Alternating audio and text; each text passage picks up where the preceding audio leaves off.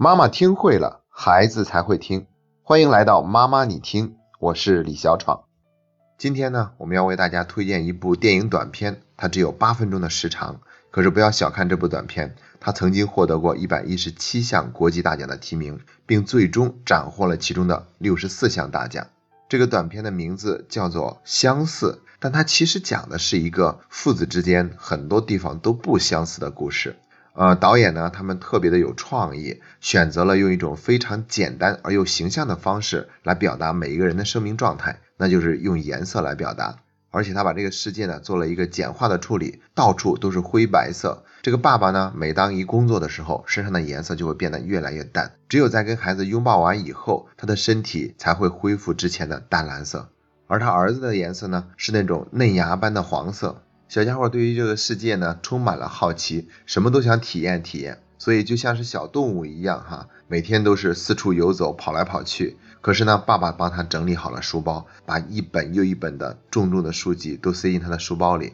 所以背起来书包，他甚至都有些踉踉跄跄的走路。可是走在路上，他还是活蹦乱跳。他发现，在这个完全以灰白色为主色调的城市里面，中间居然有一个绿洲，它就像沙漠的绿洲一样。是一个非常独特而又独立的存在。那里有一棵树，地面上是铺满了草坪，有一个人在那里拉小提琴。于是这个孩子每次都会被这个拉小提琴的人所吸引，站在那里，自己也不自觉地模仿着拉小提琴的姿势，不舍得离开。可是父亲呢，对于这一切都是完全无感的，所以每一次呢都是横加干涉，直接把孩子拉走。孩子还是开开心心地走进了学校，然后老师开始上课了。孩子用最快的速度画了一幅画。当然，他画的就是城市中的那个绿洲和那个正在拉小提琴的人，然后把这幅画很开心的交给老师看一看。可是老师跟他爸爸一样，完全都没有什么兴趣，只是提醒他好好的学习每一个字母。然后孩子呢，还是童心未泯，很开心的把每一个字母都画成了一幅画的样子。然后老师过来再次纠正他的行为，告诉他就应该老老实实、认认真真的写就好。于是孩子这一次内心终于开始有了些失落和不情愿，然后镜头里面就出现了孩子身边每一个小朋友都是已经变成了灰白色的，就只有他还是那种嫩芽般的黄色。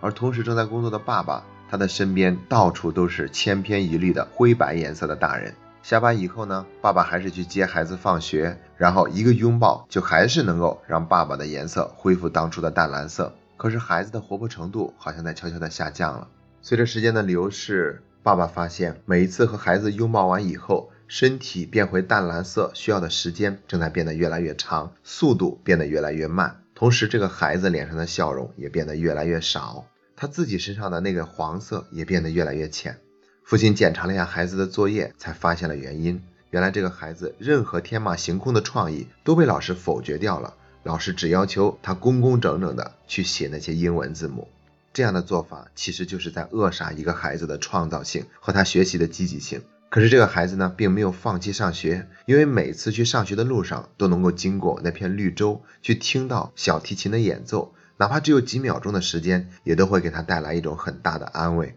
终于有一天，他们父子二人从那里路过的时候，发现只有绿洲，而小提琴演奏者却没有出现在那里。孩子的眼神里流露出了明显的失望，却没有一个很强烈的反应。父亲看在眼里，疼在心里。他不想眼睁睁地看着孩子有一天也变成了自己这个样子，丧失了自己的色彩，和身边的任何一个人都一样，过着千篇一律的生活。所以他灵机一动，走到了那个绿洲的中央，然后模仿小提琴演奏者的样子。当孩子回头看到这一切的时候，他的脸上再次露出了笑容，他身体的黄颜色再一次恢复到了当初的那份鲜亮。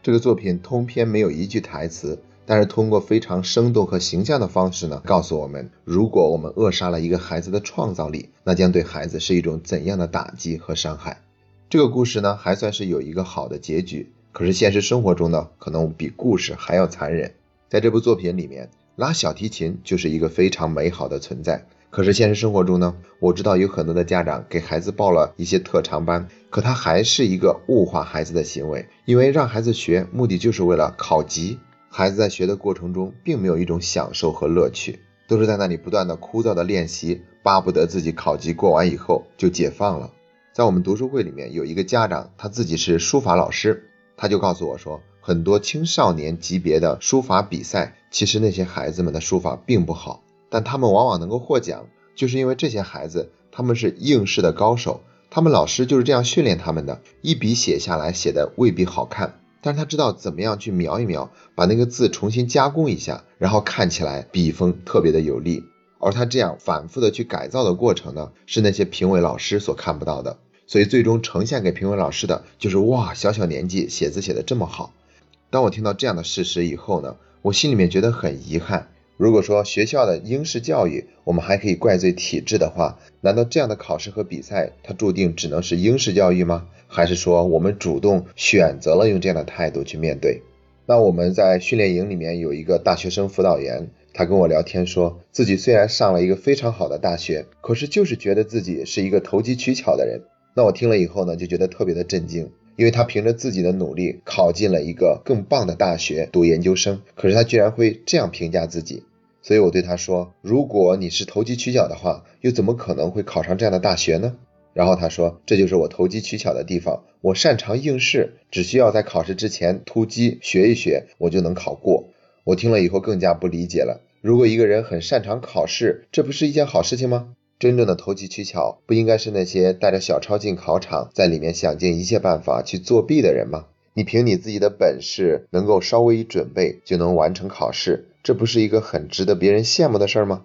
我仔细琢磨了很久，才明白他所说的投机取巧到底是什么。能够考过关，固然也会带来一种愉悦的体验。但是他更多的是把自己变成了一个考试的机器，他感受不到学习那个过程中的快乐，他也做不到像别人那样不断的去做着学术的研究和讨论，并且乐在其中。和那些真正用心、务实、钻研的同学相比，善于应试和考场作弊本质上都是一样的，都是属于投机取巧，只是在程度上有所不同而已。在付费提问频道里面呢，正好有位家长在问说，让孩子学习了轮滑和舞蹈，这对孩子有好处吗？你看，我们还是习惯于从问题的表象来去做出判断。实际上，我们必须得去探寻更深层次的东西。仅从表象探讨是不可能得出我们想要的答案的。我们必须得看到做这件事情的动机。所以，让孩子去学习舞蹈和轮滑，有可能会对孩子有好处，也有可能并没有什么好处，就看我们的动机是怎样的。如果我们只不过是让孩子借助这样的特长的学习，好多了一个让我们在外面炫耀的资本，那么我想，无论孩子喜欢还是不喜欢，他都是在被物化。如果我们真的发自内心的想让孩子对生活多一些体验，让孩子通过学习这些特长的过程中有一种美的享受，有一种愉悦感的产生，那么就算这孩子不喜欢这两个特长，也终究有一天会找到他自己喜欢的特长，并能够乐在其中。而这两种明显的反差，只是源于我们究竟是在爱孩子本身，还是想让孩子表现得更好。这让我再次想起了我们曾经给大家推荐的一部影片，叫做《怦然心动》。只不过我们以前推荐的时候是关于父母吵架了应该怎样做妥善的处理。如果我们站在物化孩子的角度，这部电影也是一个非常好的教材。两个孩子的家庭是截然相反的。女孩的父亲不断鼓励孩子用自己的眼光去探索这个世界，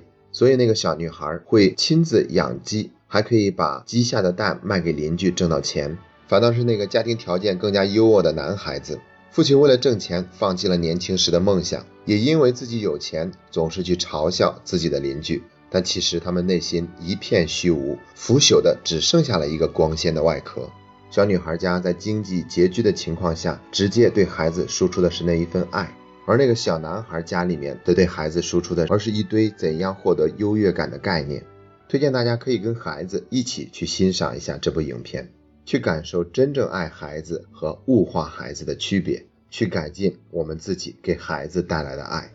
今天的节目就到这里，感谢你那么爱学习，这是妈妈你听陪你走过的第一百零七天。